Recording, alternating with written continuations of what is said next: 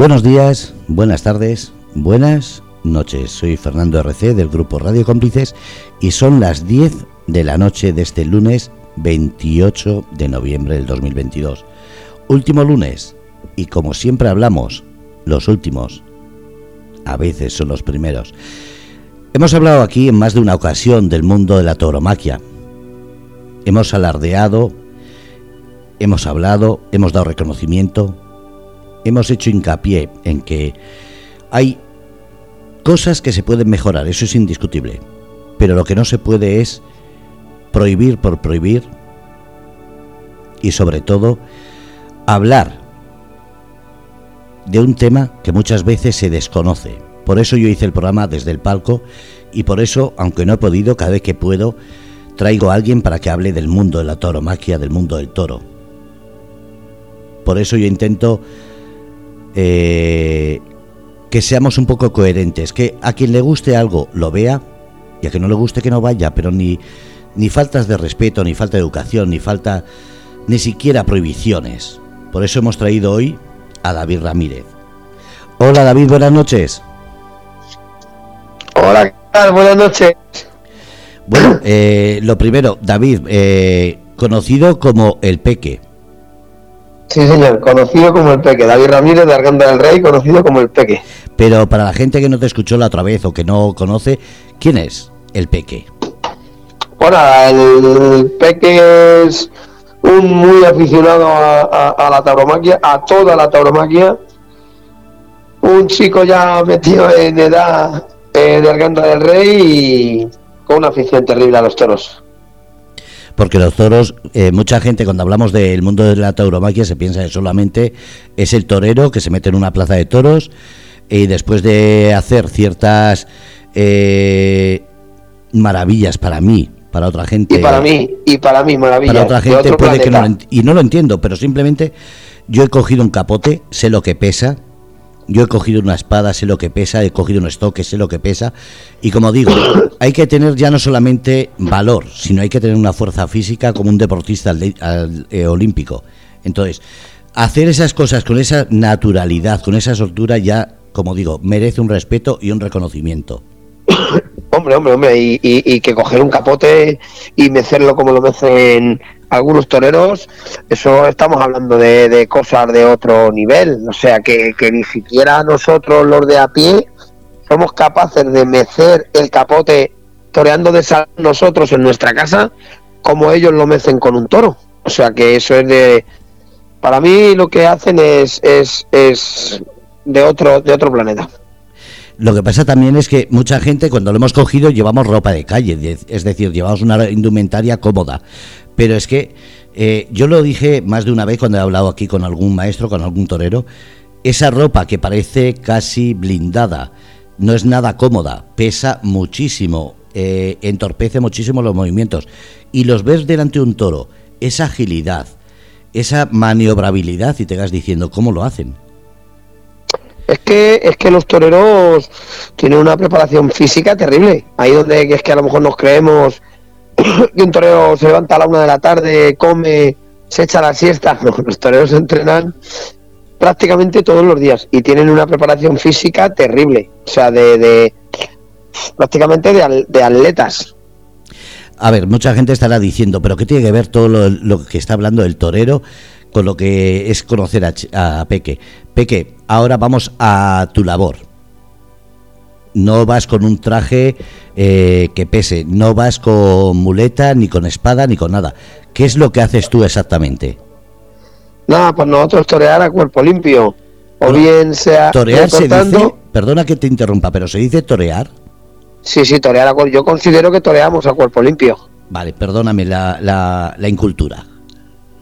Sí, sí, yo, yo considero que toreamos a cuerpo limpio cuando lo hacemos bien.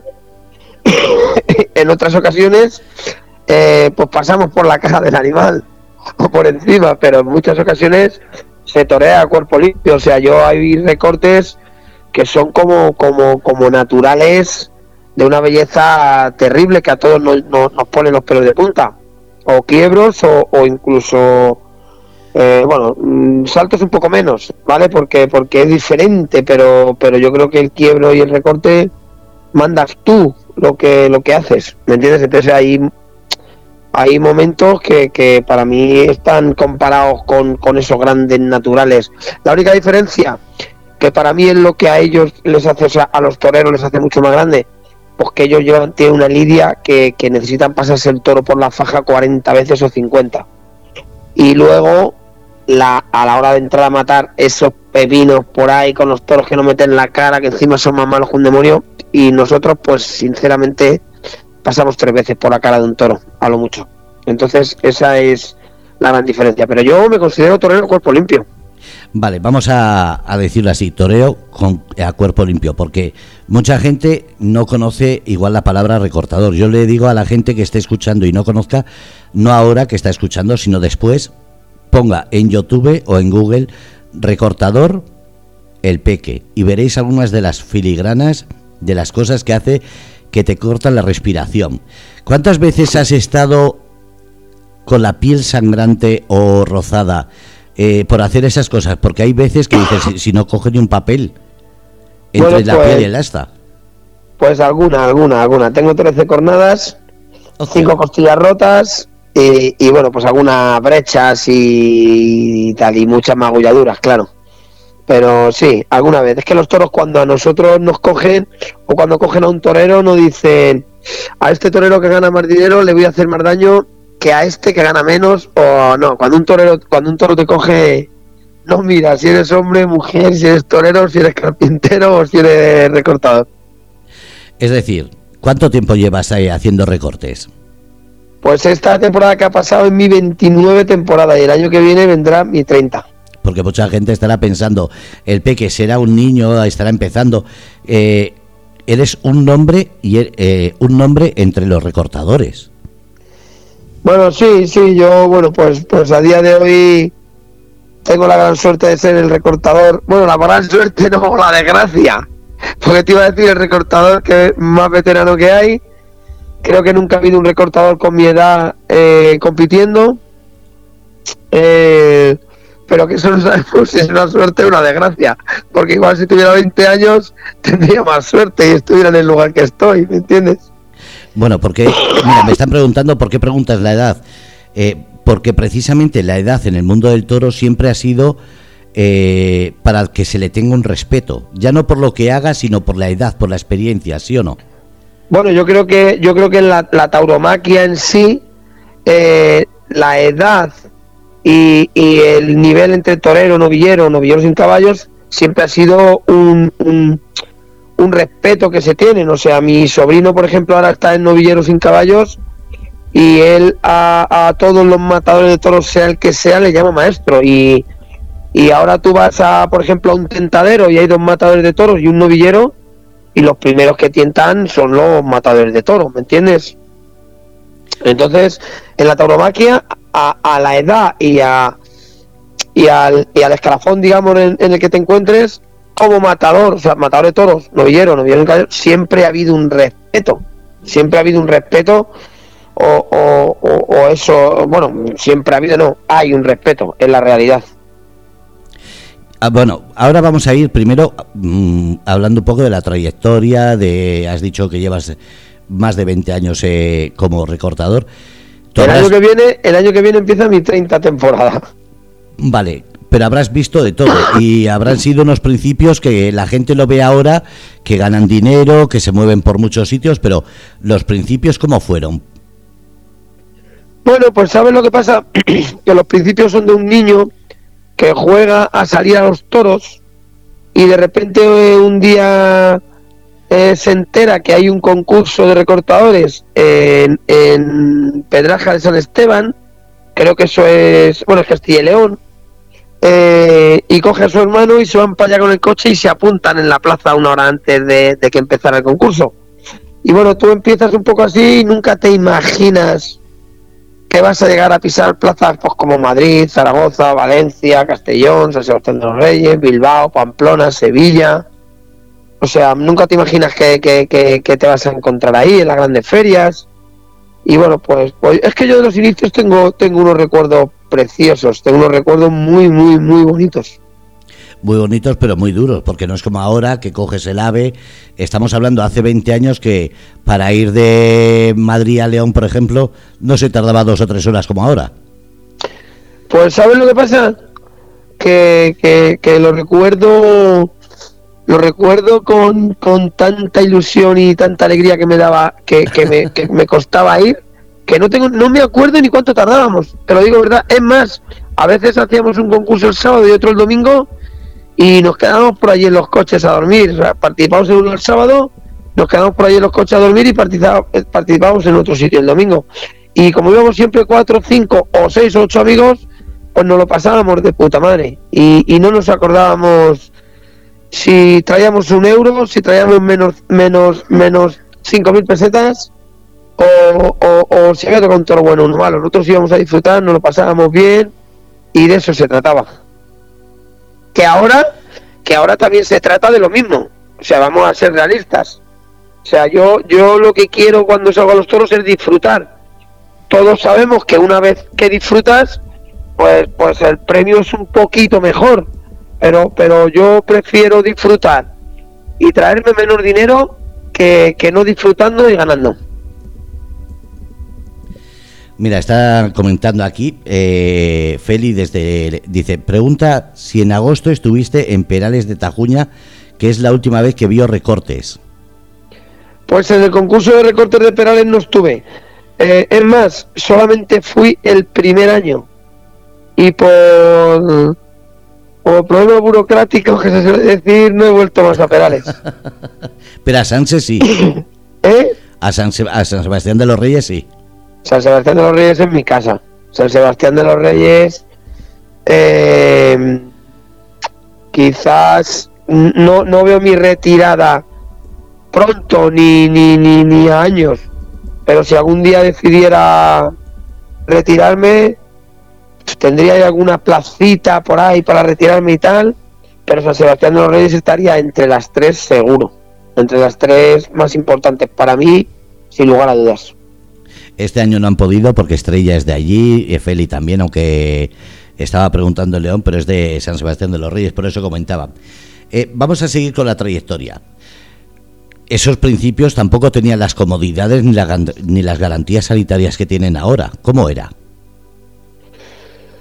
Pues si es que nosotros no mirábamos nada, es que nosotros, fíjate, antiguamente... A, pecho descubierto, nunca mejor dicho. No, no, a pecho descubierto totalmente. Nosotros no mirábamos si, si los toros tenían dos, tres salidas, cuatro o una, si el toro, nosotros hacíamos... También es cierto que no había el nivel que hay ahora mismo. Entonces, es cierto que, que para, es lo que había en aquellos entonces. O sea, no es que en aquellos entonces fueran muy malos y ahora muy buenos.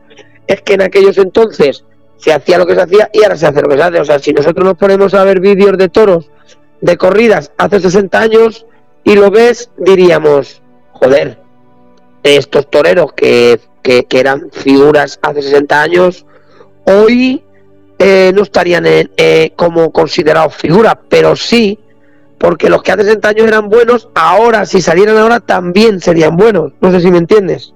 Sí, sí, sí, totalmente. Entonces, eh, nosotros es que no tenemos, nosotros no mirábamos si había ambulancia, no mirábamos si había médico, no mirábamos si el piso estaba malo, si estaba bueno, si el toro era muy grande, si era muy, pequeño, a nosotros nos daba igual.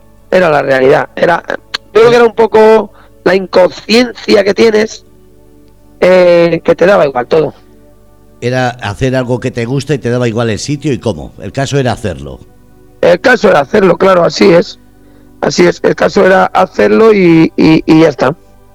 El mundo de la tauromaquia siempre se ha representado no solamente por los valores, aunque mucha gente no lo quiera entender o no lo quiera hablar, de respeto, educación, lo que dices, experiencia, antigüedad, eh, conocimiento de la labor de otros, reconocimiento hasta el más bajo trabajo se considera un trabajo digno. Entonces, ¿qué es lo que está pasando en la mentalidad que la gente ahora mismo... Eh, pocos, pocas labores de, del mundo del toreo se reconocen. Por ejemplo, los toros bravos en, en el campo es una de las tendencias turísticas que más está repuntando, pero poco más. Pues mira, yo voy a ser un poquito crítico para con la tauromaquia, ¿vale?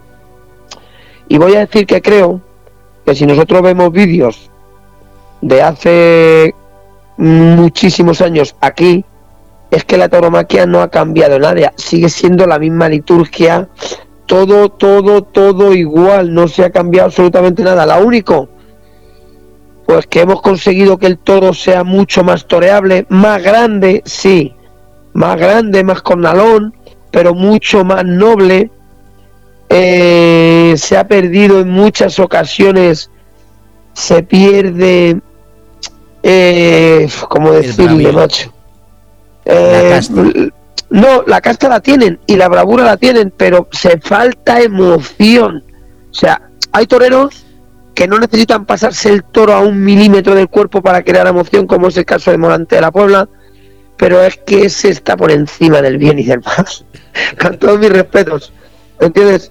Ese nos hace sentir algo cuando estamos en la plaza viéndole que es terrible, pero, pero porque tiene el don. Pero es cierto que en las plazas de toros falta emoción y la emoción normalmente quien la pone es el toro, ¿me entiendes? Sí, sí. Y, y está faltando eso, está faltando eso. Y que yo creo que tenemos que amoldarnos a, a los tiempos de que estamos en el 2022 y no estamos en el 1974.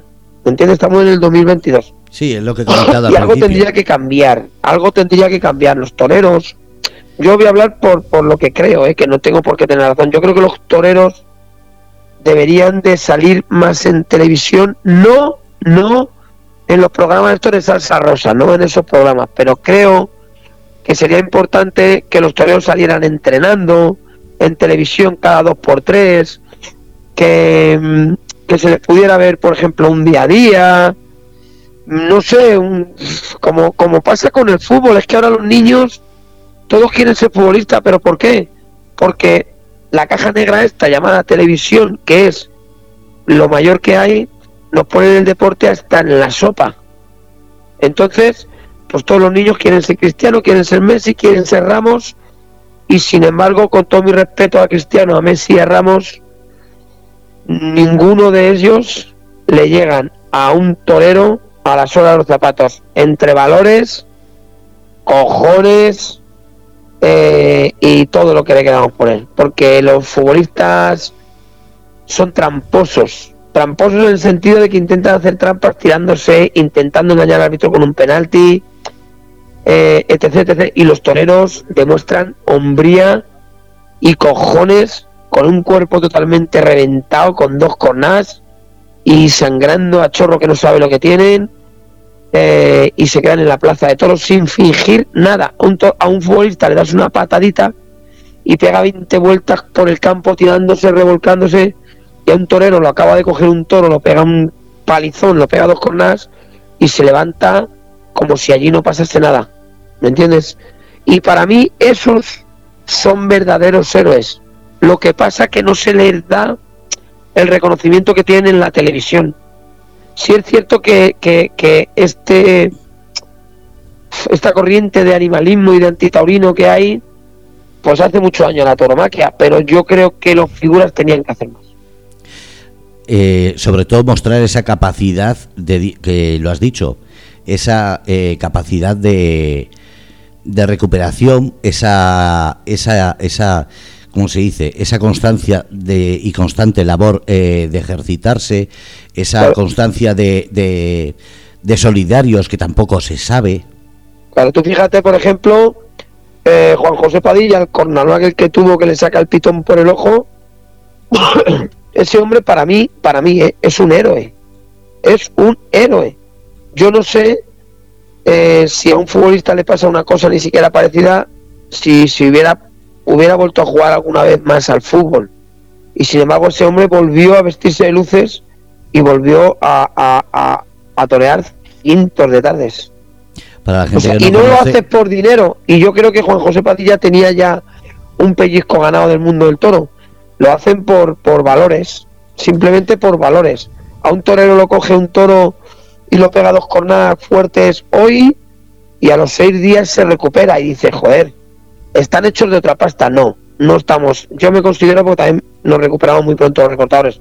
no estamos hechos de otra pasta, pero nos gusta tanto, tanto, tanto lo que hacemos que según nos están operando en la enfermería, estamos pensando en la reaparición.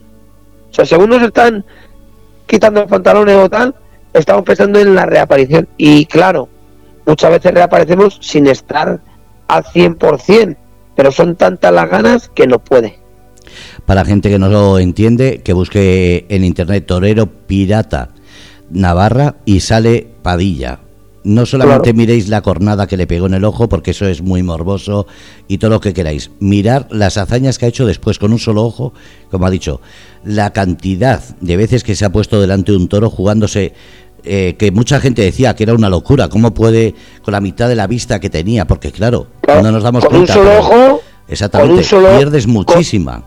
Claro, con un solo ojo y con el cuerpo que no le coge un punto más, que se tiene una barbaridad de cornadas. Eh, no sé cuántas son, una barbaridad tenía de cornadas, ¿me entiendes? Entonces, ya no es que, que, que le haya metido un cornalón desde el cuello hasta el ojo, es esa que es muy trágica y aparte cómo tiene todo el cuerpo entero cosido de cornalones que le han pegado a ese hombre por todas partes, que no le coge ya un punto en ninguna parte del cuerpo. A eso me refiero. Mira, M, eh, una persona que se pone M en el chat pone, buenas noches, yo respeto todo, pero pienso que un toro tiene que estar en su hábitat. Eso es lo que, lo que estamos hablando precisamente, de que el toreo se ha quedado anticuado, hay que regenerarlo, no sé hasta qué punto, pero algo tiene que hacer porque si no mm, va a perder lo que le queda. Perdóname que conteste a este señor porque dice que él respeta todo, pero el toro tiene que estar en su hábitat. Yo ahora le quiero decir a este señor que el hábitat del toro es el, el campo, pero sí que es cierto que ese toro bravo nace para morir dignamente en una plaza, incluso Perdona, dice el señora. y, incluso es el único que puede ganarse la vida en la plaza. No sé si me entiende lo que te quiero decir. No hay ningún animal más de los que se crían que se gane la plaza, en la vida en ningún sitio. O sea, eh, y ahora, él dice su hábitat. ¿Su hábitat cuál es? Su hábitat es el de un ganadero que cría unos toros para que se lidien en las plazas o en las calles de los pueblos, eh, un toro bravo y que al cabo de cuatro, de tres, cuatro o cinco años, pues acabe en una plaza, en una calle. Ahora bien, a este señor me gustaría preguntarle que si él... ¿eh? ¿eh? Que es una señora. Ah, señora, perdóneme, señora. Eh, a esta señora me gustaría preguntarla, o sea, me gustaría comentarla que no habría, eh, que si no existiera la tauromaquia, no existiría la belleza del toro bravo y que los antitaurinos o animalistas son tan radicales y tan cerrados de mente que prefieren que desaparezca una especie con tal de que, de que desaparezca la tauromaquia. O sea, eh, fíjate si son cerrados. No sé si me entiendes. A mí hay muchas cosas que no me gustan. Por ejemplo, no me gusta la pólvora pero no la critico, la respeto y, y si en mi pueblo hacen pólvora no quiero que la quiten. Todo lo que sea quitar algo es malo. Y yo creo que la tauromaquia es algo, es una seña de identidad de España, nos pese a que nos pese. Te puede gustar más o te puede gustar menos, pero es una seña de identidad de España. Y, y deberíamos, y, y hay una frase que me encanta que es prohibido prohibir. Y eso es lo que debería de tener todo el mundo en su mente que debería estar prohibido prohibir. ¿Por qué se prohíben las corridas de toros? Es que está prohibido prohibir algo. ¿Me entiendes? A ver, vamos a explicarle a esta persona que igual no conoce porque no ha escuchado programas de toros y solo ha escuchado algunos mensajes. El toro cuando nace lo crían para que salga una plaza de toros. Cuando tiene 3, 4, 3, 4 o 5 años es cuando lo sueltan o a las calles o a una plaza de toros. Pero ¿qué pasa si tiene 6 años? si, si el toro, eh, bueno, no sé si son seis, hay algunas comunidades que se pueden echar hasta seis años. Cuando el toro pasa de seis años, pues moriría en un matadero, a sangre fría, con, con, con fríamente allí. Entonces la diferencia.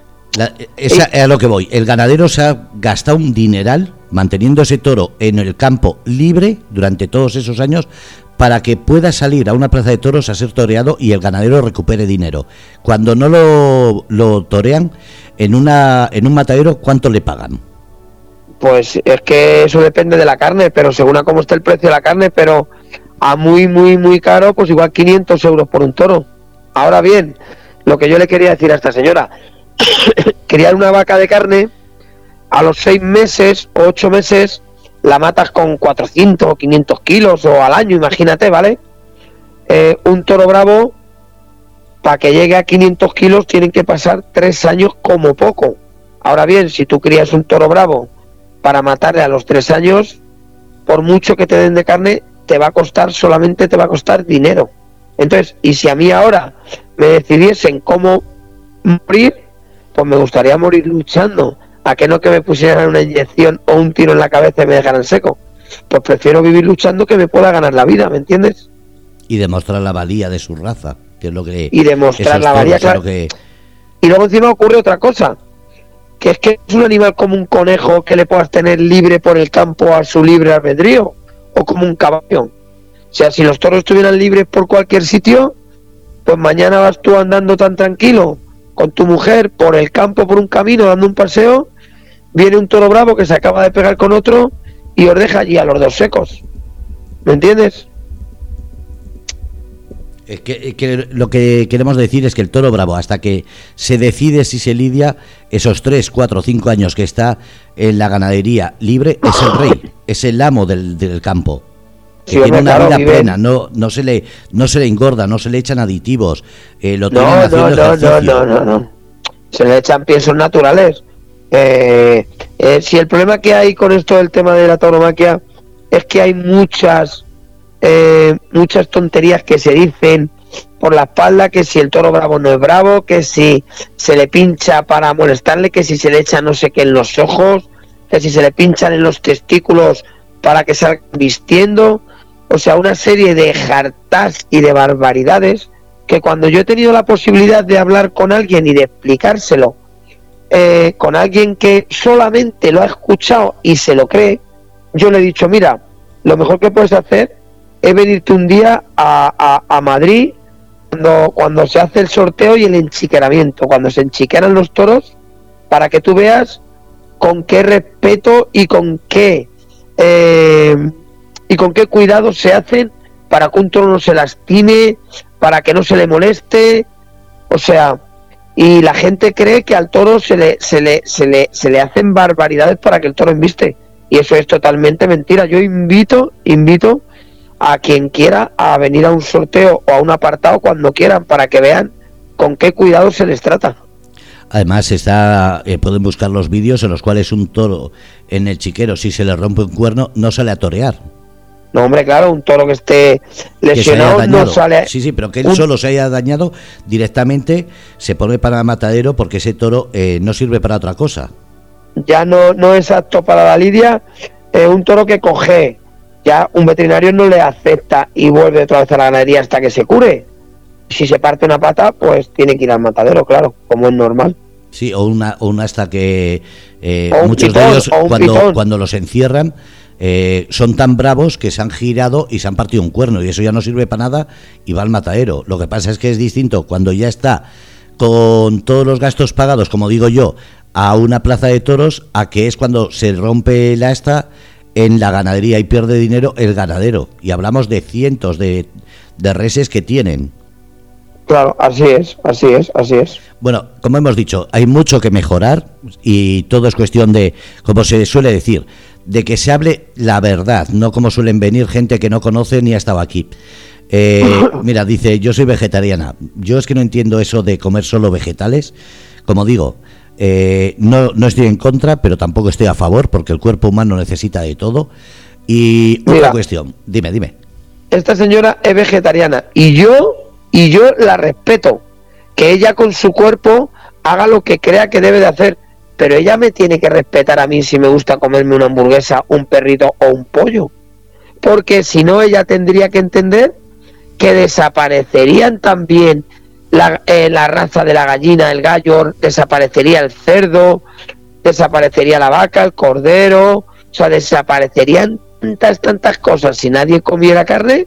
O como quieren estamos, poner. estamos dispuestos, estamos dispuestos a que desaparezcan tantos animales eh, mm, porque sí.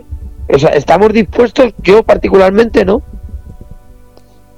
Mira, dice, por supuesto, yo respeto. Y dice, mi padre le encantaban las corridas de toros.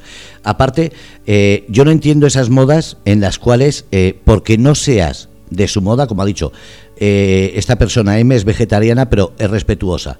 Pero hay vegetarianos que son radicales, y eso no entiendo. Y, esa gente que ahora dice, es que lo mejor para el ser humano es comer lombrices, saltamontes, digo, vale, pues será para ti. A mí sigue dándome un chuletón, o sigue dándome un filete de pollo, o un filete de potro, o lo que quieras, pero dame carne que yo quiera, no lo que tú me digas que es bueno. Dame, dame, déjame comer lo que a mí me apetezca siempre que esté dentro de la ley. O sea, no sé si me entiendes. O sea, es que yo lo que quiero es alimentarme de lo que a mí me apetezca, igual que usted se alimenta de lo que usted quiere. Déjeme que yo me alimenta de lo que quiera. Yo solamente pido que cada uno seamos felices a mi manera. ¿Usted es feliz comiendo lechuga? Déjame que yo sea feliz comiéndome un chuletón, por ejemplo. ¿Me entiendes? Totalmente. Bueno, vamos a seguir si ya hemos hablado de esto. Ahora vamos a seguir porque he hablado también de la parte solidaria del mundo de la tauromaquia.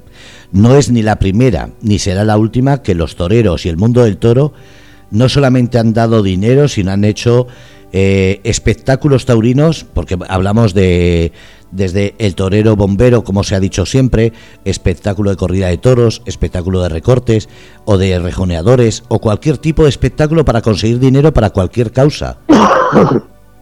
Estamos, estamos hartos eh, los taurinos de, de ayudar a quien nos necesita. O sea, hartos te quiero decir que estamos siempre dispuestos a ayudar a quien nos necesita o sea, ya sea para un niño que tal, para ayuda contra el cáncer, para muchísimas enfermedades, para muchísimas cosas.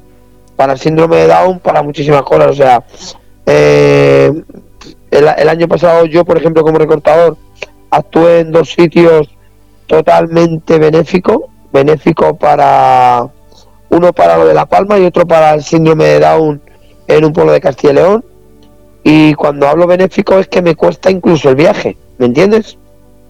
Vamos ahora a, parar un momento. Benéfico, y para que la gente lo entienda, en el mundo del toreo, en el mundo del toro, es que todo es gratuito y el, dinero se recoge para una causa. Todo el dinero, puede haber fútbol, puede haber cualquier deporte, pero en el único sitio donde se juega en la vida en cualquier acto benéfico es en el mundo de los recortadores, de los rejonadores y de los toreros cuando hacen ese acto benéfico. Los demás no se juegan la vida, esto sí. Claro, yo me juego mi integridad por, por una persona y, y, me siento afortunado de poder eh, hacerlo. ¿Me entiendes? No, no es, o sea, me siento muy afortunado de poder eh, hacer un acto benéfico para ayudar a alguien.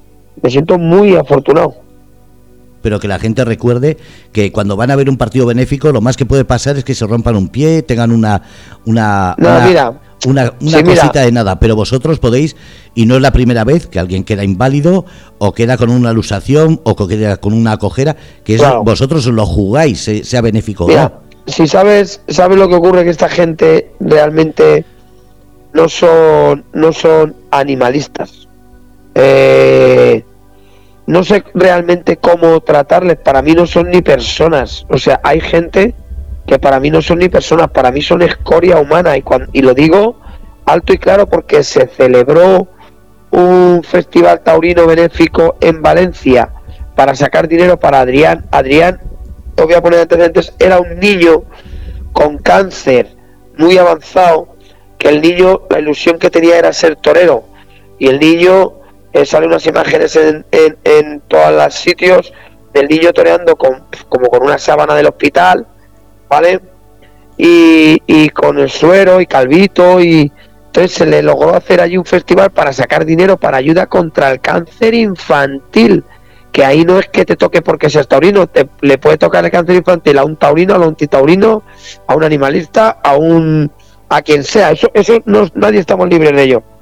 Y había comentarios que decían, ojalá te mueras pronto.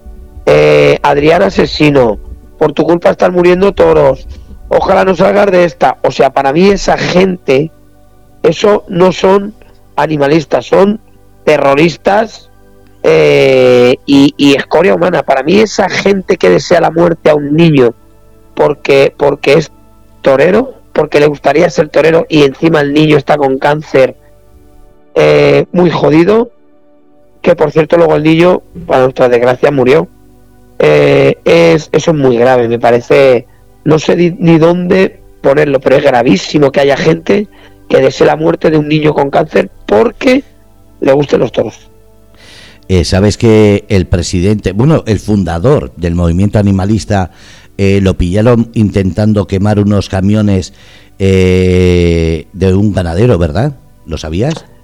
Pues mira, sinceramente no lo sabía, pero es que pues sabes lo escucha, que ocurre. Escucha, escucha, es que lo, lo pillaron porque cuando fue a quemar los camiones con gasolina, se quemó él. Y entonces cuando, cuando fueron a apagar el incendio al chaval que ahí estaba incendiando los camiones es cuando se dieron cuenta quién era. Pero lo pues salvaron, fíjate, sabiendo que era el que estaba intentando quemar los camiones y aún así lo salvaron.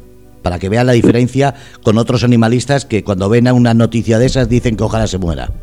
Sí, sí, claro. O sea, si tú ves, por ejemplo, los comentarios en las redes sociales cuando sale una acogida de un torero, de un recortador o de alguien, eh, qué alegría ha, ganado el toro, ojalá te hubiera matado, eh, qué bien, eh, por una vez gana el toro, eh, son comentarios que me dan esta pena, o sea, esa gente realmente me da esta pena.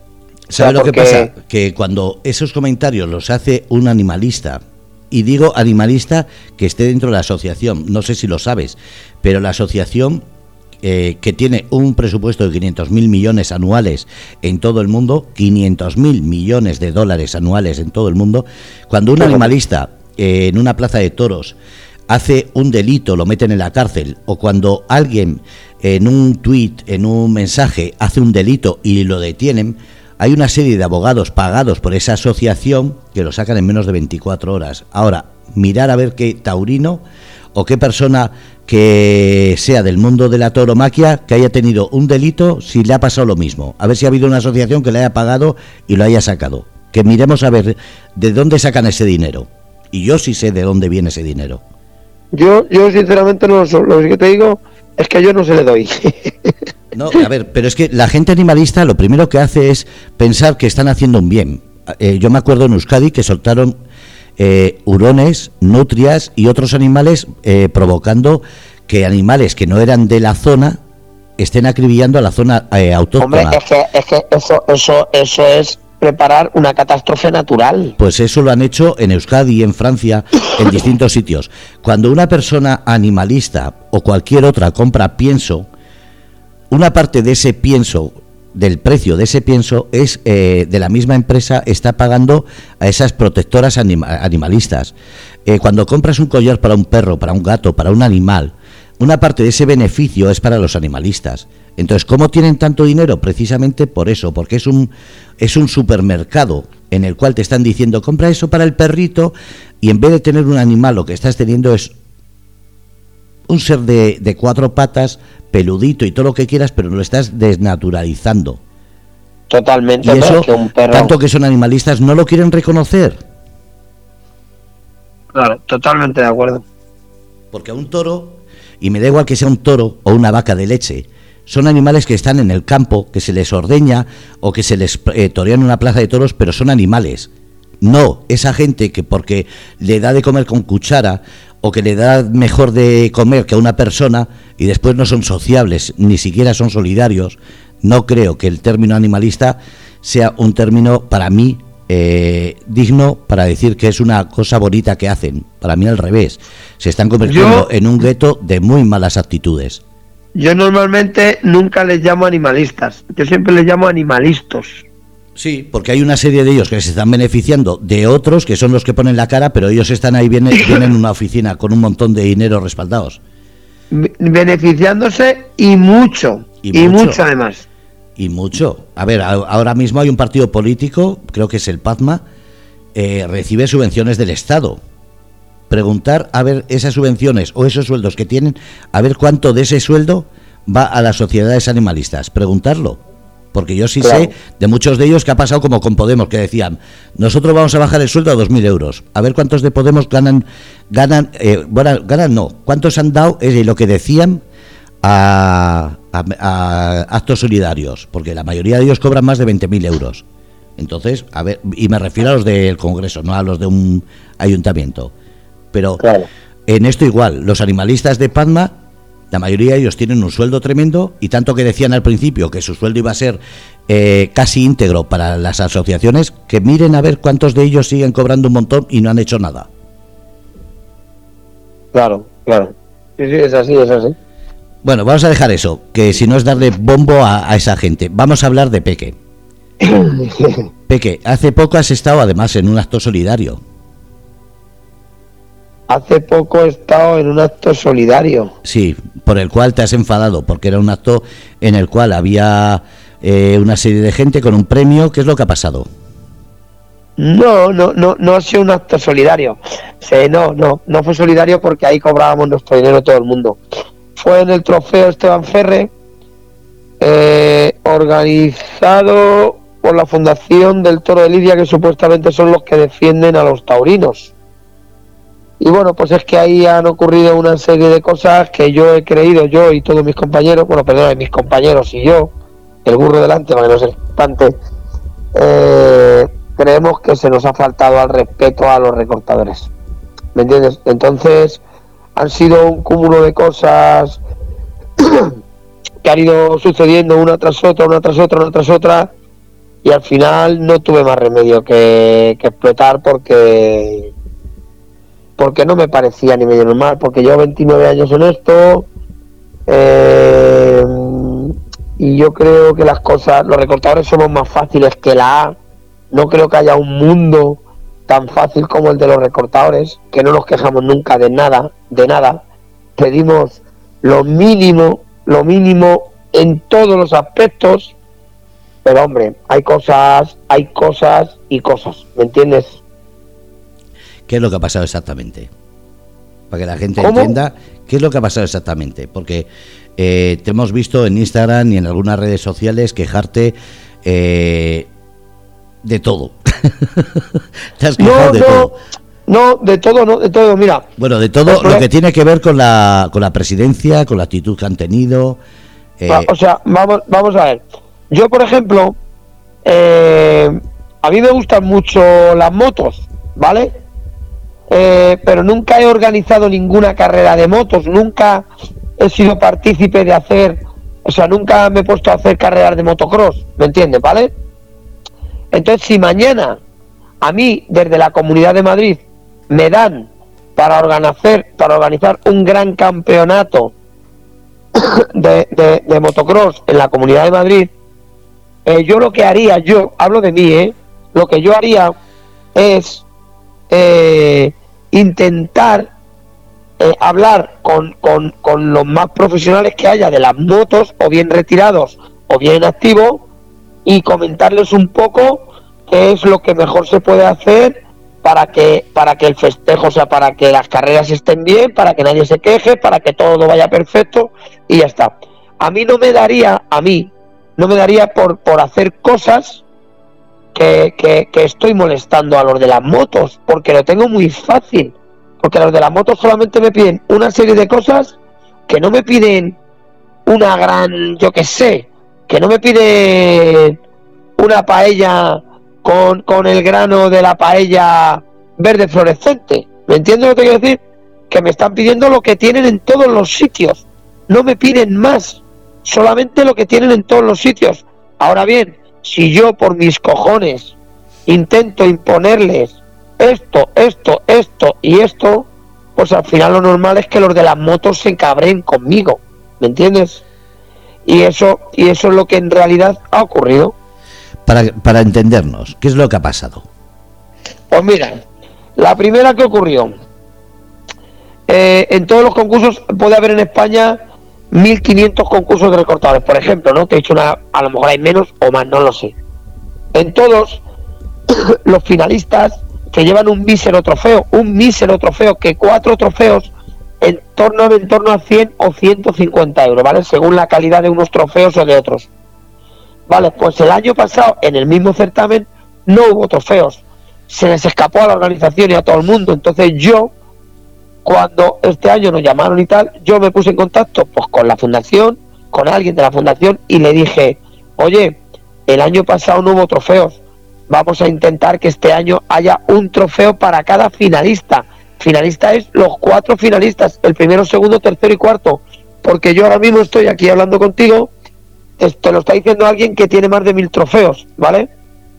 Eh, pero, pero yo ahora mismo lo que me queda de los trofeos, o sea, lo que me queda de todo lo que he hecho son los trofeos.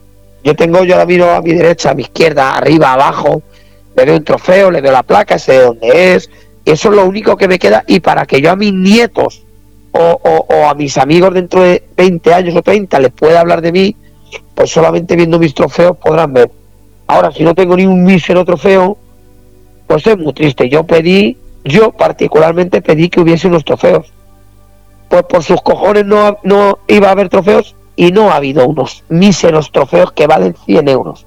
100 euros. Y por otro lado, eh, por parte de la fundación han dicho por parte alguien dijo en su día al de los trofeos que es que a los recortadores no nos gustaban los trofeos. Luego a otro le han dicho a otro le han dicho que es que los trofeos es una horterada. ¿Me entiendes? O sea, eh, cosas que no tienen sentido porque excusas. Sí, porque no han hablado con ningún recortador para decirle, "Oye, ¿a ti te gusta cuando ganas un concurso ganar un trofeo?" Oye, ¿a ti te gusta preguntar? No preguntes a todos, pregúntale a dos o a uno o a tres o a siete, a los que quieras. Háblate con ellos, ¿me entiendes? Porque encima, para ese trofeo, hay cientos de miles de personas que estarían dispuestas a donarlos. Bueno, esa es la primera. La segunda, eh, ¿cuál es mi sorpresa? Que después de que acaba el había dos eliminatorias y una final, ¿vale? ¿Cuál es nuestra sorpresa? Que después de la primera eliminatoria, cuando termina la primera eliminatoria, nos llaman para decirnos que ha habido miembros del jurado que no estaban en la plaza. O sea, que iban a valorar el concurso de recortes desde las imágenes que la televisión les quisiera dar, o, viendo el concurso desde un móvil, o viéndolo tal. Hombre, yo creo que, el, que el festejo popular, el mundo del recorte, verlo en televisión está muy bonito, pero verlo en directo no tiene nada que ver. ¿Me entiendes lo que te quiero decir? Sí. Entonces, el jurado, el jurado, lo normal que ha ocurrido en todos los concursos desde la historia, desde que llevo recortando, es que esté en la plaza. Y si eh, hay siete jurados y tres no pueden ir un día, pues los que valoren sean los que los que los que están en la plaza y el que no pueda ir pues no he jurado. No sé si me entiendes lo que te quiero decir. Porque yo te puedo demostrar con imágenes que hay imágenes en la televisión donde no se ve bien el recorte. Eso yo lo puedo demostrar. Bueno, esa es la segunda. La tercera, a mí me mandan una captura de pantalla, a mí me mandan unas bases que yo nunca miro las bases porque me creo que, cuando alguien hace una base para un concurso de recortes son bases normales y corrientes. bueno, ¿cuál es nuestra sorpresa? Que una de a mí me, dos días antes de que fuera mi eliminatoria, el segundo día, alguien me manda una captura de pantalla y me dice, ¿tú has leído esta base? Y digo, hostia, pues no. La base decía, en ningún caso pueden pasar dos recortadores de un mismo grupo a la final solamente pasará uno de cada grupo a la final. Y en caso de empate, en caso de empate entre dos recortadores, pasará el más joven. Eso no entiendo. Eh, eso es lo que hablamos al principio. Ya la veteranía es un grado, encima mandan al más joven que tiene menos experiencia. Mandan, no. A ver, yo por ejemplo, eh, que lo he hablado con mucha gente, yo vería normal que eso, eso ellos ahora a, a, a, a, toro suelto te dicen que es que ellos lo que quieren es impulsar nuevos valores. Vale, si tú lo que quieres impulsar son nuevos valores, lo que tienes que hacer es hacer grupos de, de, dos veteranos con dos jovencísimos, jovencísimos es que no tienen prácticamente oportunidades, ¿vale? Porque lo que es ilógico es que me hables de un nuevo valor eh, la mayoría de los recortadores que trolean en el trofeo Esteban Ferrey. O sea, no sé si me entienden lo que te quiero decir. Porque a lo mejor en las corridas de toros sí que es cierto que los toreros que van son los que no tienen muchas oportunidades. Pero en los trofeos, en el trofeo Esteban Ferres van prácticamente, prácticamente los mejores recortadores de la Comunidad de Madrid. O sea que hablamos de recortadores que han hecho cientos de tardes eh, en su carrera, ¿me entiendes? Entonces, por ejemplo, el PETA, que es el mejor recortador de la historia, que, que le toque conmigo en el mismo grupo y que el PETA, por ser más joven que yo, ya me lleva ventaja porque a mí solamente me vale el ganarle. El empate con él también me gana. Y entonces son cosas que no tienen sentido, ¿me entiendes? Pero es que hablamos siempre lo mismo se ponen a hacer eh, espectáculos gente que no tiene ni idea y la gente que sabe ¿por qué no la contratan? Es decir, un político tiene asesores que le informan y que le pagamos todos. Y, y, aquí hacen un espectáculo concejales o personas que no tienen ni idea de lo que están tratando y ponen normas que son absurdas. Lo peor de todo, lo peor de todo es cuando tú te crees que eres el mejor y no te dejas aconsejar. ¿Me entiendes? Y no te dejas de aconsejar y haces las cosas por cojones. Porque lo digo yo y esto se hace así porque lo digo yo. Eso es, eso es lo peor que puede haber en este mundo. Es que, es que tú no te dejas de aconsejar porque yo todavía sigo aprendiendo de cualquier chavalín que venga al mundo del recorte. Porque cuando creíamos que lo sabíamos todo o que, o que, o que no nadie nos puede enseñar nada, aparece un chavalín que, que, que viene y te enseña que, hay formas de hacerlo mejor. O sea, que, lo que tienes que hacer es ponerte en contacto con, con gente que, que, sepa de lo que está hablando bien, ¿me entiendes? Y que ellos te expliquen, porque en cuanto tú a cualquier organizador o a cualquier persona normal le digas lo de esa base, te dice, no, hombre, no, eso no puede ser. Lo de que el jurado se queda en casa, te dicen, no, hombre, no, eso no puede ser. Y cuando nosotros nos ponemos en contacto, yo, yo, particularmente con, con, el director de la Fundación del Toro Lidia, y le digo que yo no voy a participar si, si, si el jurado se queda en casa, en vez de él intentar, intentar mediar, bueno, pues ¿qué os parece si tenemos una reunión, chicos, todos en la fundación, o donde queráis, o tomando una Coca-Cola, o donde sea? No, no. Me parece muy bien que no participes. Igual que me lo dijo a mí, se lo dijo a otro compañero mío, Javier Pradanas. Hubo otros recortadores que no consiguieron hablar con él, ¿vale? Y tuvo que ser desde, la, desde el Centro de Asuntos Taurinos de la Comunidad de Madrid el que me dio, el que me dio entre ellos y nosotros para para hacernos entender que, estaban equivocados ellos y que el jurado, los que pudieran ir a la plaza, serían los que serían jurado, ni más ni menos, ya está, no pasa nada. Al final se solucionó. Al final se solucionó gracias a, a Miguel Avellán y Enrique Alcorta del Centro de Asuntos Taurinos de la Comunidad de Madrid. En ningún caso la Fundación del Toro de Lidia eh, puso ningún eh, se volvió a poner en contacto con nosotros para mediar nada ni nada. Esto era no porque no y ya tenía que actuar el Centro de Asuntos Taurinos y ya era el sí. ¿Cómo? Es decir, a Avellán, que tantas veces se le ha puesto en entredicho eh, como que es un antitaurino, como que no está actuando de forma que haya sido un taurino, se, es la persona que la arregla y la Fundación del Toro, que se supone que son los que tienen que ser eh, la asociación que mueva esto, ¿son los que se echaron atrás? No, no, son los que no había otra opción. Esto se hace así porque lo di, porque esto lo ha organizado. Esto eh, lo ha organizado la. Esto es una cosa de la organización y la organización es la fundación y no se va a cambiar. A nadie se le obliga a salir. El que no quiera salir, que no salga.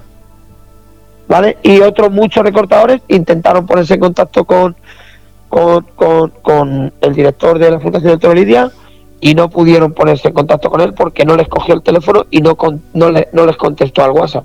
Hay Pero- muchos compañeros que podrías hablar con ellos y te lo Escúchame, dirían. escúchame, pero ¿qué pasa? ¿Solo hay una persona del mundo del, to- del mundo del toro o de la asociación esa, solo una que es el responsable? ¿No hay más gente que se pueda hacer cargo de esas situaciones? No, no. Eh, nosotros nos intentamos poner en contacto con otras personas de la fundación y, y nos decían lo que tengas que decir a mi jefe, es Borja, a mi jefe, y te mandaban a su jefe y su jefe no lo solucionaba, su jefe te salía por la tangente. Eh, esto es así y es lo que hay. Si no quieres salir, no salgas.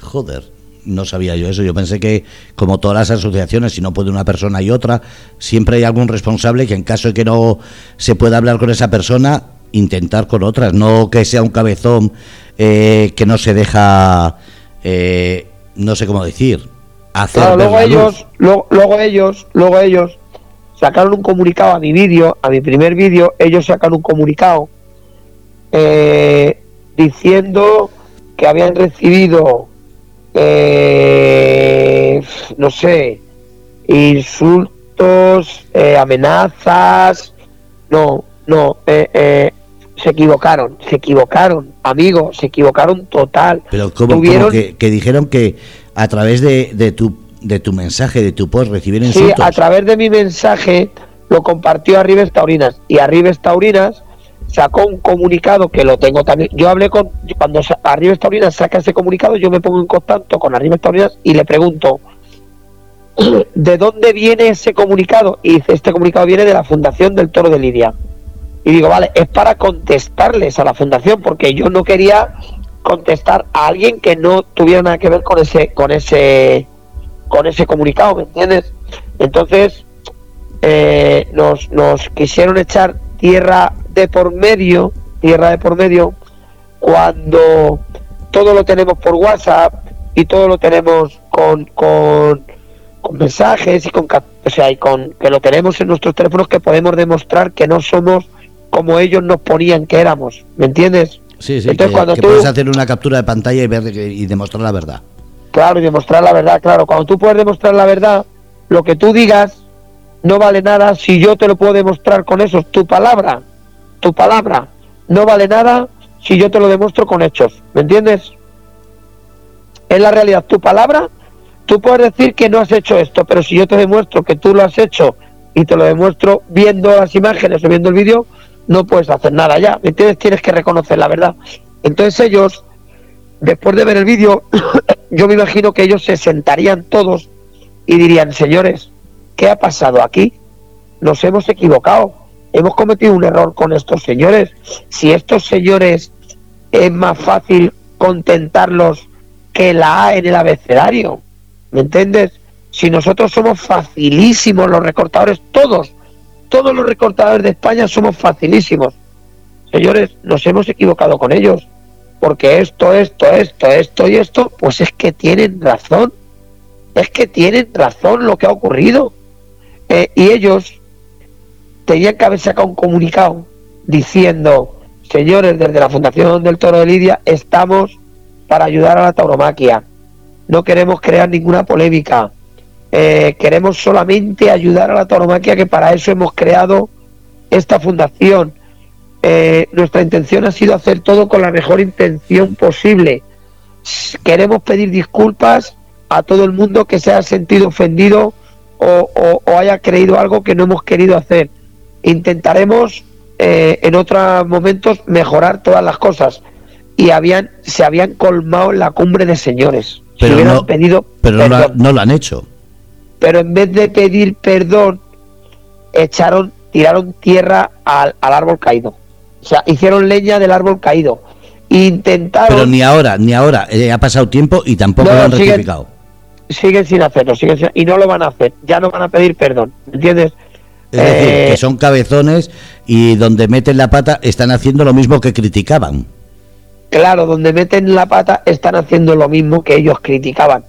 ¿Me entiendes? Lo que pasa que sí que es cierto es que a lo mejor yo soy una persona que me he sacado graduado escolar en la mili. Eh, no tengo el don de palabra que puedan tener ellos.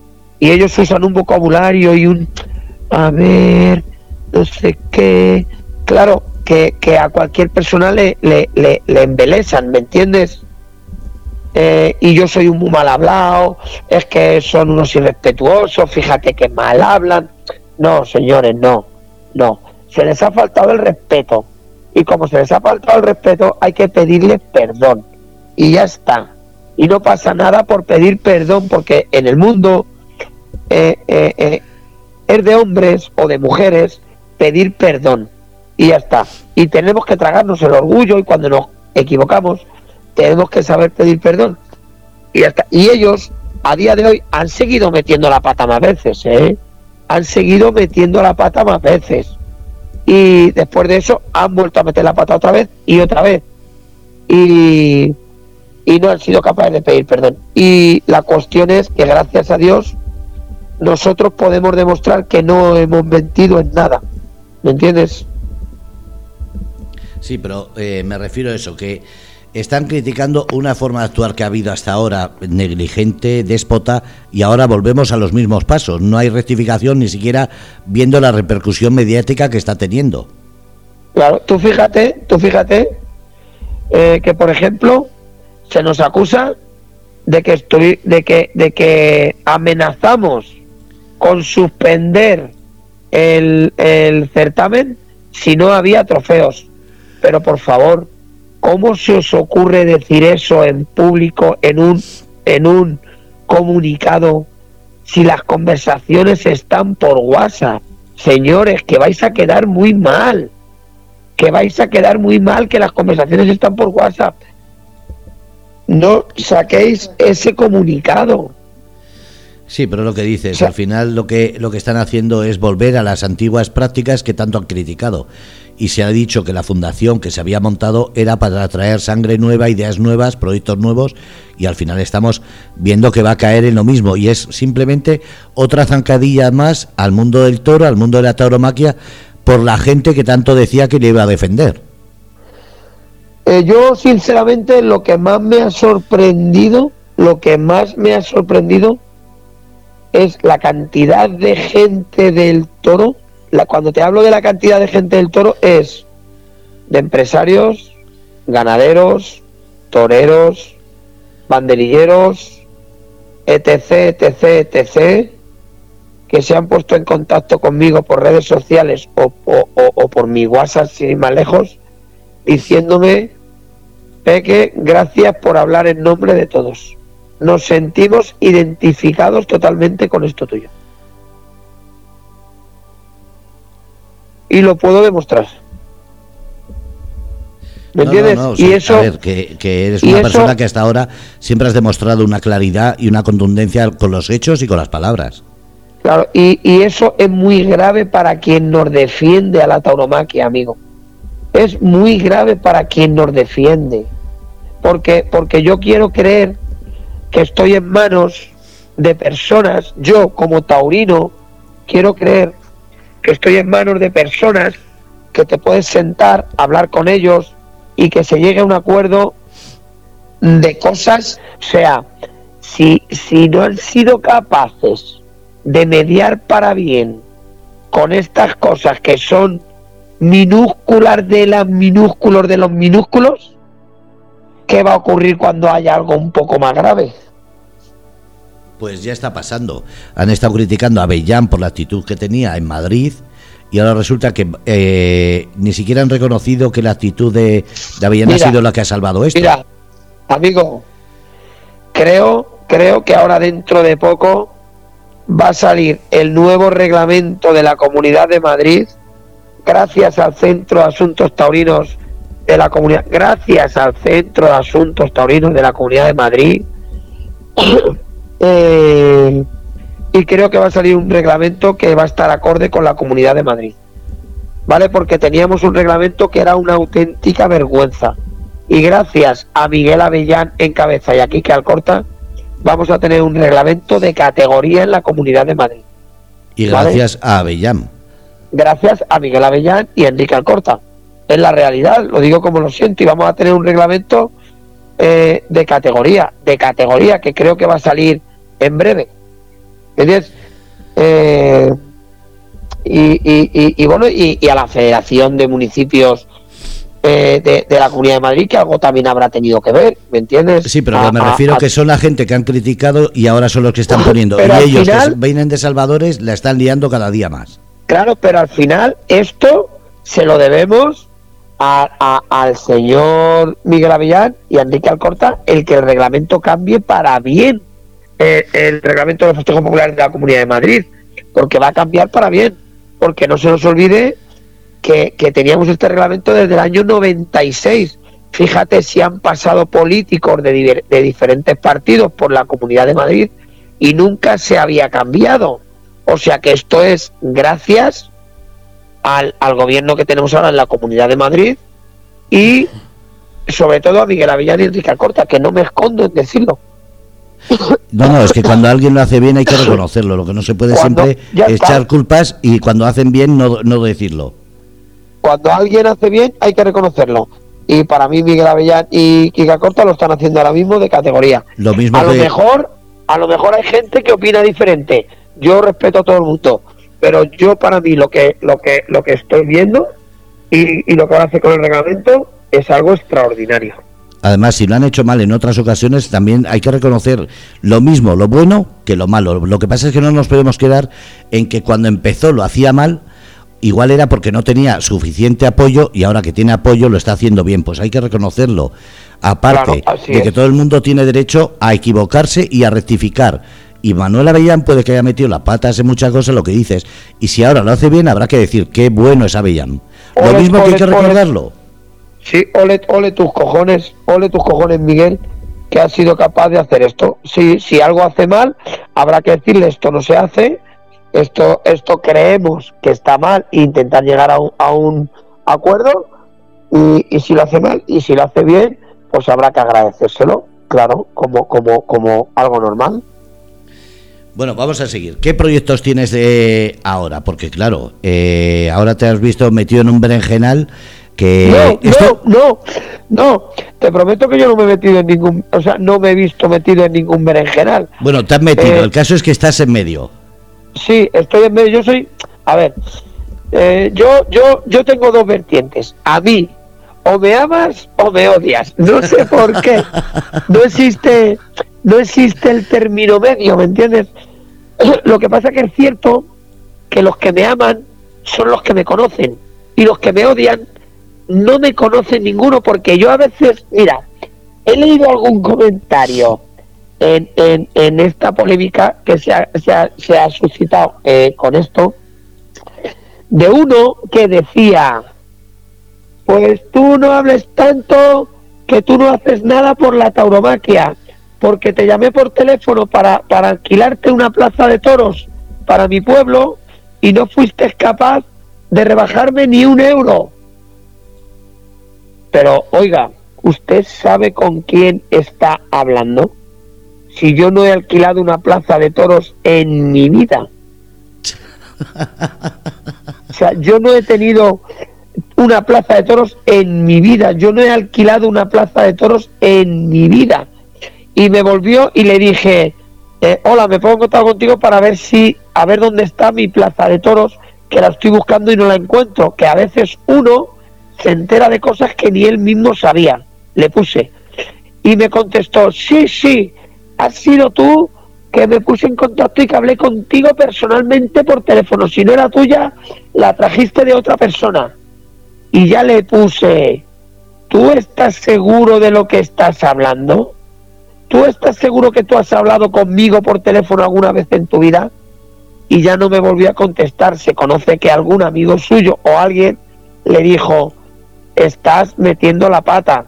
Este chico no tiene ni una plaza de toros ni media, ni se dedica a alquilar plazas de toros ni nada. Por eso te digo que la ignorancia es muy atrevida y la gente se permite el lujo de hablar de mí sin conocerme y poniéndome cosas a mí que no me atribuyen, ¿me entiendes? Sí, lo que suele pasar muchas veces. Y entonces te enteras de cosas que ni uno mismo sabía. O sea que de repente me he encontrado con que yo tenía una plaza de toros y que tal, y yo buscándola como loco la plaza porque no la encontraba y, y que no la he encontrado todavía. Pues nada, hacer, hacer lo de siempre. Eh, como se suele decir, cuando alguien dice una cosa de verdad, rectificarlo y cuando simplemente lo dice para a saber qué intenciones, si se sabe que no es verdad, ni siquiera darle pie, porque entonces... Pero es que eh, sabes lo que ocurre, es que mira, yo, yo a veces, a veces, o, o muchas veces, entro en algunas polémicas por las redes sociales con gente porque se permiten el lujo de, de hablar de ti sin ni siquiera haber conversado contigo dos minutos, ni haber tomado una Coca-Cola contigo, ni nada. ¿Me entiendes? Entonces, claro, ahora tú mañana te lías a poner por el Instagram o por algún lado cualquier cosa mía, lo que quieras. Puedes poner de mí lo que te dé la gana. Como que como que me has pillado en tu finca robándote 10 vacas. Ahora, si yo cojo y digo, este está gilipollas, ¿para qué? No le voy a hacer ni puto caso.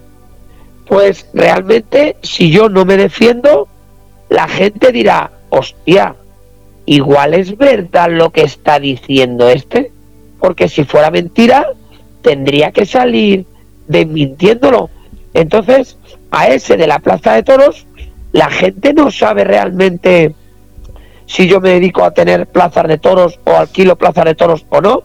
Ese que pone eso de la Plaza de Toros, él, él es que lo lleva a, a, a Grecia, que es verdad, o sea, se va a Estados Unidos diciendo que es verdad y, se cree su propia mentira. Entonces yo le tengo que desmentir y le tengo que demostrar que es mentira para que la gente diga, hostia, pues, pues vaya, vaya metedura de pata que ha metido este tío, ¿me entiendes? Sí, pero eso es lo de siempre. Cuando uno puede rectificar las cosas, que dices, vale, es para de verdad ponerle las cosas en su sitio, vale, pero cuando no, eh, es, no sé cómo decir, malmeter a la gente. Claro, claro. Pero bueno, yo, yo, yo, a ver, yo no me considero polémico, pues igual sí, porque entro al trapo de las cosas que me duelen. Pero te voy a decir una cosa, entro al trapo de las cosas que me duelen, que me hagan a mí, y entro al trapo de las cosas que, que me duelen, que hagan a mis amigos o hagan a conocidos. Yo estoy bloqueado en Padma estoy bloqueado en muchas páginas de animalismo por defender la tauromaquia a muerte, ¿me entiendes? Y a mí me han amenazado de muerte eh, por privado eh, de páginas animalistas, como que me iban a matar, eh, no sé qué, no sé cuánto, por ser un asesino tal. Y es que me da igual, me da igual. Si yo voy a seguir defendiendo la tauromaquia a muerte, ¿me entiendes? Sí, pero eso es lo que te digo hay veces que se, se lían tanto que no se dan cuenta si están hablando de ti, de otro y acaban total salpicando mierda. Claro, claro, al final cualquier día me entero que tengo tres o cuatro hijos por, por Rusia, por ejemplo. ¿Me entiendes? Claro, por eso hay que saber con quién se habla, porque muchas veces eh, ahí es donde está la verdad. Hay gente no, que... si, si normalmente, normalmente la gente que pone esas cosas de ti es que no te conoce, no sabe ni quién eres, ¿me entiendes? No sabe ni quién es, él sabe que hay un tío que es el peque, que es recortador, y si no le caes bien, porque yo sé que tengo que pagar un peaje por llevar tantos años recortando, y yo sé que el peaje que tengo que pagar es que unos me aman y otros me odian. Y te voy a decir una cosa, haga lo que haga, los que me aman me van a seguir amando y haga lo que, lo que haga, por muy bien que lo haga y haga lo que haga, los que me odian me van a seguir odiando. Entonces, por eso yo tengo que hacer las cosas para mí, para la gente que me quiere y para la gente que me ama y ya está. Y los demás, pues que, sigan con su camino y que yo sigo con el mío. Eso es lo que hay que hacer. Eh, como digo, cuando uno hace bien, da igual quién lo haga, el caso es hacerlo. Y si no, como se suele decir, rectificar es de sabio, se puede uno confundir, se puede uno eh, meter la pata, pero que no se puede hacer a maldad, que parece lo que, lo que está pasando, que hay gente que solo intenta meter mierda por no decir que lo estoy haciendo mal. Y eso sí es una pena. Sí, sí, realmente es una pena porque ese chico que puso lo de la plaza, digo yo, digo yo, que cuando ese le hayan dicho, pero cabrón, que te estás equivocando, que este no tiene nada que ver, lo que tenía que haber hecho es haber puesto abajo tiene que haber puesto, lo siento que me he equivocado de persona, pero no lo pones. Te callas como una putita y ya está. Así es. Eso es lo que pasa muchas veces, que tanto meter mierda al final no se sabe en quién creer. Por eso cuando una persona viene como tú, con las cosas que pueden demostrar, la gente duda. Y lo que hay que ver es quién dice la verdad, cuándo dice la verdad y sobre todo cuántas veces. Porque si, como suelen decir, tú di mil veces eh, una verdad, pero di una mentira y es cuando ya toda la gente va a dudar de todas las verdades. Claro, mira, por ejemplo, eh, eh, otra de las cosas que dije en el vídeo es que hasta que no quedaban 48 horas para el día de la final del concurso de recortes, ¿vale? La final, ya se habían hecho las dos eliminatorias, no recibimos un WhatsApp diciéndonos los premios que, ibas a, que íbamos a obtener. O sea que es como si tú eh, haces eh, una maratón de radio de dos meses y, y cuando quedan dos días para que terminen la maratón esta de radio, eh, te dicen lo que vas a ganar y se ríen de ti. ¿Me entiendes? Y la gente pone en duda, pone en duda que nosotros no supiéramos lo que, lo, lo que nos dijeron ellos 48 horas antes. Lo pone en duda y se permite el lujo de escribir de me extraña mucho, no me creo que eso ocurriera 48 horas antes, pero si lo tengo en WhatsApp, señores, si lo puedo demostrar, si esto es demostrable, ¿entiendes? toma, demostrado. Antes de opinar, ¿por qué no me escribes por privado a mí y me dices, Peque, perdóname, macho, tengo mis dudas, demuéstramelo? Y, y, se lo demuestro y me diría, pues tienes razón. Y sin embargo, pues como opinar en las redes sociales también es fácil y cada uno es libre de Dios. Y si no le caes bien tú, pues y alguno saca una polémica tuya, pues como tú no le caes bien, ya van a machacarte, ¿entiendes? Por eso mismo, y, pero contigo y con todos, porque vamos a Bellam. Más cosas que se le ha machacado. Eh, con todos, sí. Exactamente. A Avellán se le ha machacado por todos los sitios. A otra gente, por otras cuestiones, se le ha machacado por todos los sitios. Pero lo que pasa es que después, cuando lo hacen bien, no son capaces de decir, ahora lo está haciendo bien. Y eso es lo que me fastidia a mí. Claro, mira, yo un día, un día me dijo uno, vamos a ver, si ni siquiera Dios ha sido capaz de poner a todo el mundo de acuerdo y es Dios, ¿cómo va a ser el peque capaz de poner a todo el mundo de acuerdo? Pues, no hay nadie, siempre vamos a tener gente que esté en contra nuestra, siempre, siempre, seas quien seas, seas quien seas y hagas lo que hagas, siempre vas a tener a gente que va a estar en contra de lo que haces. Unos por envidia, otros por rabia porque no son capaces de hacerlo y otros porque son malas personas y ya está. Porque yo soy una persona que, que no envidio a nadie, me alegro del bien de todo el mundo, o sea, me, soy afortunado en ese sentido, yo soy feliz con lo poco que tengo y, y tomando una Coca-Cola con un amigo eh, en, un, en una terraza sentado. No necesito tener grandes cosas. Y como no envidio a nadie, pues soy feliz.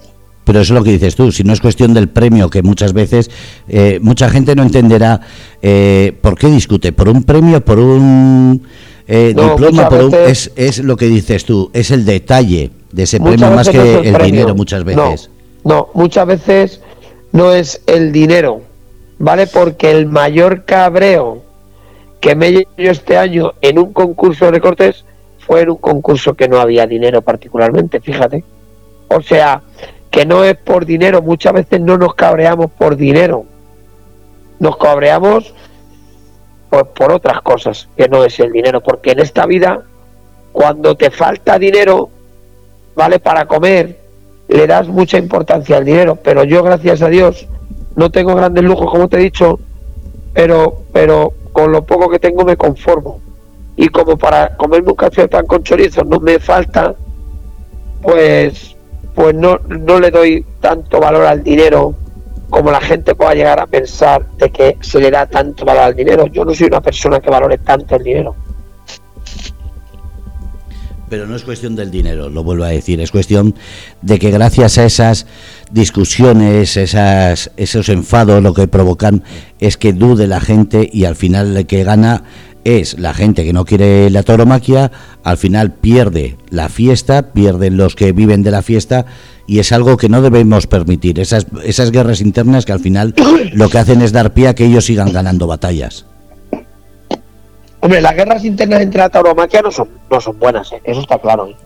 No, a ver, y guerras siempre ha habido, y batallas siempre ha habido. Lo que no se puede es estar siempre eh, esperando a que haya una para que esa gente se aproveche y consiga una victoria, que es lo que está pasando ahora. Pero mira, por ejemplo, por ejemplo, se le da mucha, se le da mucho, mucha importancia, ¿vale? Cuando, cuando un recortador eh, cree, cree que tiene que pasar a la final y no lo pasan, ¿vale? Eh, y por ejemplo, fíjate lo que es de curioso. Por ejemplo, yo mañana me cabreo en un concurso de recortes porque no gano, por ejemplo, ¿no? Porque no gano o porque no paso la final, yo me cabreo, me enfurullo y la gente es que es un sinvergüenza, que mal perder tiene, no tiene compañerismo, tal. Y sin embargo, sin embargo, eh, si el público, en este caso, porque no pasan a su amigo o a su familiar, se enfada y se ponen a desproticar desde la grada, ¡qué vergüenza! No sé qué. Y se te ha perdido. Peque, David, se te ha perdido la señal. Qué pena, justo ahora que empezaba a decir. Eh, estamos en Grupo Radio Cómplices, son las 11 y 20. Mira que le había dicho una hora y al final lleva hora y media. Y sé que tiene muchísimas cosas que hacer. Voy a llamarle de nuevo, que se ha cortado. A ver. A ver, qué justo. Eh, recientes. Ahí. Ay.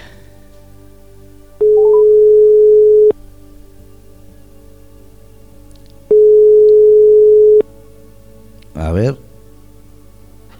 Perdón, se me ha Eso es lo que tienen los móviles, que le damos con la oreja y lo cortamos. que, que, lo que te digo es que es un poco injusto esto que ocurre en la tauromaquia, ¿vale? Que si yo mañana me enfado porque no me han pasado o porque no he ganado en un concurso de recortes, la gente, qué poca vergüenza, qué poco humilde es, qué poco compañero, eh, enfadándose porque no le han pasado, no sé qué. Y sin embargo tú, que me estás criticando a mí por enfadarme, sin embargo tú en la grada, si te puedes enfadar y despotricar porque no pasan al que quieres tú que pase, o porque no gana el que tú quieres que gane. Que muchas veces no tiene que ganar el que tú creas, tiene que ganar el que se lo merezca. Entonces, cuanto menos, eso es un poco injusto, ¿no? Hombre, eso es lo que pasa siempre, que lo que para unos es justo, para otros es injusto, pero vuelve a lo mismo. Si hay batallas por medio, el que sale ganando es el que crea ese debate y esa batalla. Claro, y claro, no, y claro, el espectáculo, porque la gente va a hablar de la batalla y no del espectáculo tan bonito que, que se ha dicho. Así es. Eh, Así que ¿Quieres decir algo más? Porque te dije una hora y fíjate, llevamos casi hora y media. Y sé que tienes que madrugar, estás siempre muy liado. Eh, por eso te digo. Nada, que muchísimas gracias por, por darle voz a la tauromaquia, por, por, por defender la tauromaquia. Que, que viva la tauromaquia, que tenemos que defender todos, todas las vertientes de la tauromaquia a muerte, pero no solamente a los que nos gustan las corridas, las corridas, a los que nos gustan los toros en la calle, los toros en la calle, no. Eh, tenemos que defender todos, todo. Cuando digo todos, todos, todo. El que echen una becerra en un pueblo, en una calle, eh, los enanitos toreros, las novilladas, las corridas, el toro de cuerda, el toro embolado, el toro de la vega, todo, todo, todo. Tenemos que defender todos los taurinos, tenemos que defender todo lo que tenga algo que ver con la tauromaquia, porque así nos irá mejor que yendo cada uno por nuestro lado. Y además que si hay que rectificar y hay que mejorar algo, que se haga a través de esos de esa de esa unión, no cada uno por su cuenta, porque así es como se consiguen más y sobre todo hacerlo de una manera más coherente. Mira, aquí hay una cosa muy clara. Tú coges una hoja de un folio y la rompes sin esfuerzo. Coges dos y la rompes sin esfuerzo. Coges tres y sin esfuerzo. Coges cuatro y te cuesta un poco más. Cinco más, seis más.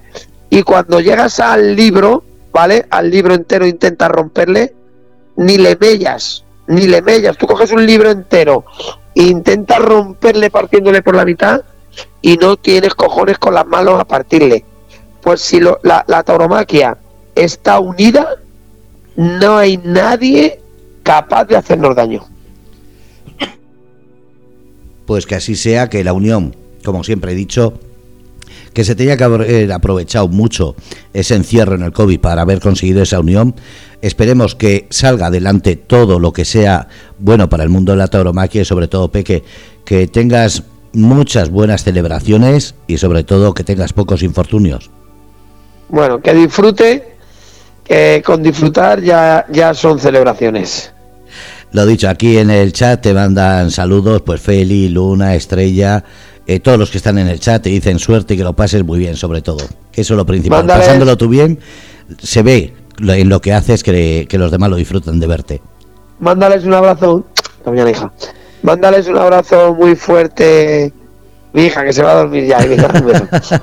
También para ella un besazo. Mándales un abrazo muy fuerte a todos y que, y que muchas gracias por darme voz. Gracias a ti. Un abrazo, cuídate. Una, un abrazo fuerte igualmente, cuidaros. Hasta luego, chicos. Hasta luego. Bueno, pues habéis escuchado a David Ramírez el Peque. Como he dicho, persona que como habéis escuchado habla muy claro, muy transparente y sobre todo en este momento en el que había incertidumbre lo ha puesto clarito. Dicho esto, gracias a todos por estar una noche más en Grupo Radio Cómplices. Soy Fernando RC y ahora os dejaré un poquito de música para que así terminemos la velada, sobre todo con una sonrisa. Ser felices, sobre todo ser cómplices y que cada cual tenga la opinión que tenga, ante todo respeto y libertad. Que el mundo del toro, como siempre se ha dicho, ¿se puede mejorar? Pues quizás, pero lo que sí se puede hacer es dejar de prohibir y empezar a informarnos un poquito más antes de, como digo, poner trabas a algo que se desconoce. Un abrazo.